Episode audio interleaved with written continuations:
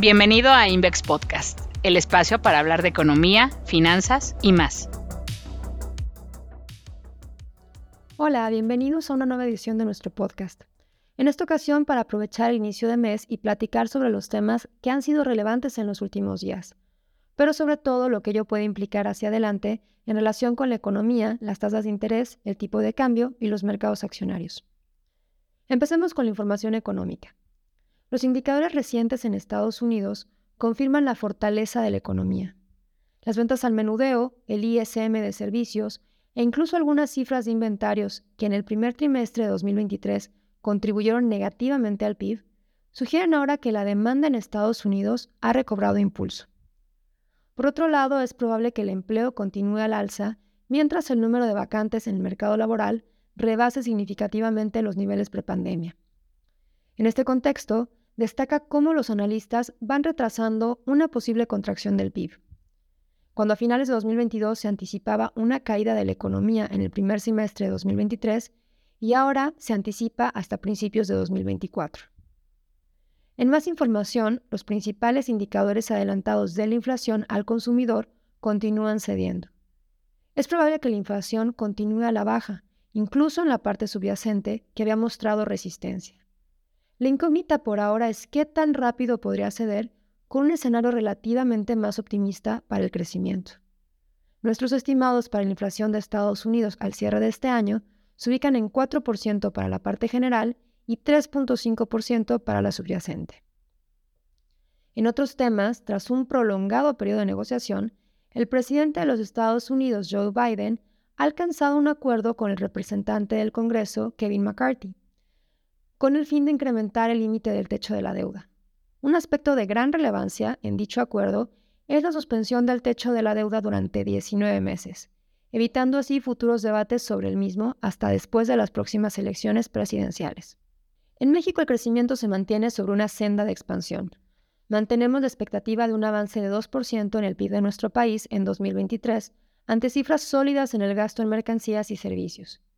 Asimismo, aún no se observan afectaciones en la industria manufacturera nacional por una posible recesión en Estados Unidos. Después de conocer que Banjico podría mantener la tasa de interés de referencia alrededor de 11.25% en algunos meses, de acuerdo con lo detallado en su último comunicado, y al confirmar una trayectoria de baja en la inflación subyacente, que aquí también había mostrado resistencia, estamos recortando nuestra previsión para la inflación general anual de México en 2023 de 5.2% a 5%. ¿Y qué hay del mercado de dinero? Pues bueno, durante mayo la Reserva Federal de Estados Unidos volvió a incrementar la tasa de interés de referencia en 25 puntos base. Alcanzó el intervalo de 5 a 5.25% y se ubicó en la mediana de las expectativas de los miembros de la Fed reflejadas en la más reciente gráfica de puntos. La Fed decretó que de ahora en adelante las decisiones de política monetaria dependerán de los datos de inflación, así como de los relacionados con el crecimiento. El mercado en ese momento asumió que se daría una pausa en el ciclo de restricción monetaria y que tal momento se extendería el resto del año. Tal posibilidad de alto en el ciclo de alza se reforzó con los datos de inflación general al consumidor que estuvo en línea con lo esperado. Sin embargo, el contraste se dio con la publicación de la variación anual del deflactor del consumo personal que fue mayor a la esperada. Bajo este escenario de persistencia de las presiones inflacionarias, varios miembros de la Reserva Federal han indicado la necesidad de continuar con el ciclo de restricción monetaria. Asimismo, el mercado empieza a alinearse con esta idea, y los futuros marcan que la tasa de fondos federales, cuando menos, se mantendrá en el rango actual de 5 a 5.25%. Hay un escenario de incertidumbre en el horizonte de corto plazo de la política monetaria, en el cual la Fed debe agregar los datos del mercado laboral en mayo.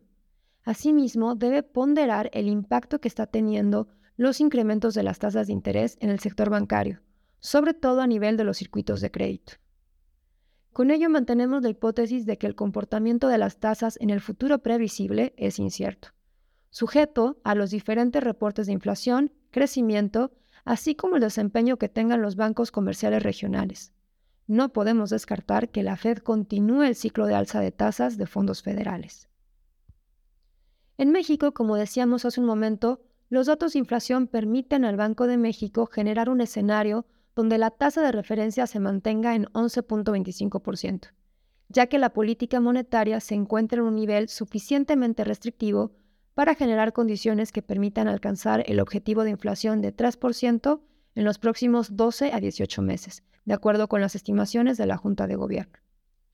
Sin embargo, dado el entorno de presión y alza en las tasas de los bonos del Tesoro, las tasas de interés de mediano y largo plazo presentan episodios de presión y no descartamos que ésta se extienda, aunque hay que resaltar que la presión puede ser menos que proporcional, dada la expectativa de que Banjico no hará movimientos en la tasa de referencia en lo que resta del año.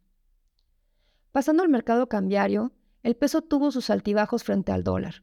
El rango de operación fue de entre 17.40 y 18.10 pesos por unidad y cerró el mes alrededor de los 17.70 pesos por dólar. La volatilidad cambiaria se incrementó durante la segunda parte del mes.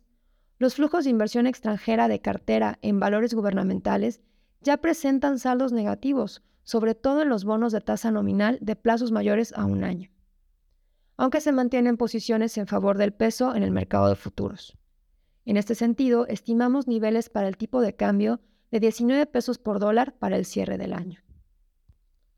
Finalmente nos queda hablar del mercado accionario. Se experimentó un entorno en general de baja en las principales bolsas durante mayo.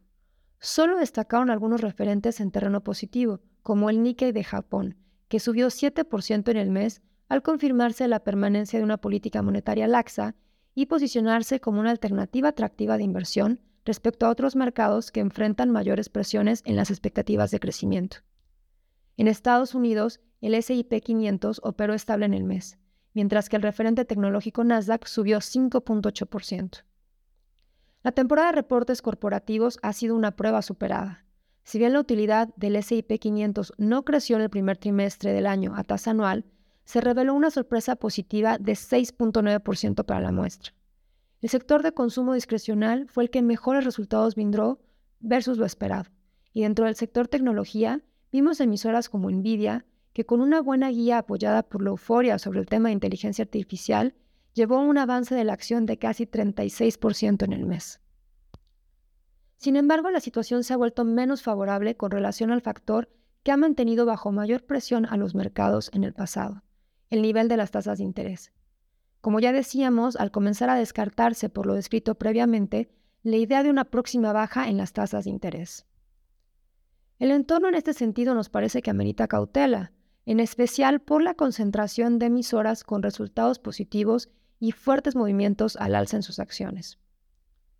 El escenario de presión en los múltiplos por tasas de interés elevadas en el resto del año podría nuevamente ejercer presión en las valuaciones de sectores que hoy son las estrellas del mercado. La historia en México es diferente.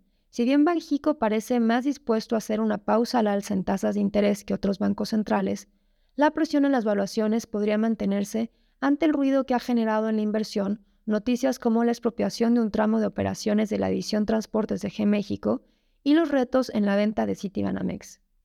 Esto resta impulso también al optimismo que se había generado a lo largo del año por la tendencia de nearshoring en el país. En ese sentido, de momento reiteramos nuestro nivel estimado de cierre para el referente en México, el SIP BMB IPC, en 56.000 unidades para el cierre del año. Muchas gracias por escucharnos. Te esperamos en un nuevo episodio de nuestro podcast. Y no olvides seguirnos en nuestras redes sociales para conocer más información de estos temas y muchos otros más. Hasta la próxima. Muchas gracias por escucharnos. Síguenos en LinkedIn y en Twitter, arroba Invex. Puedes conocer más en nuestro blog tusociofinanciero.com y en nuestro sitio web invex.com.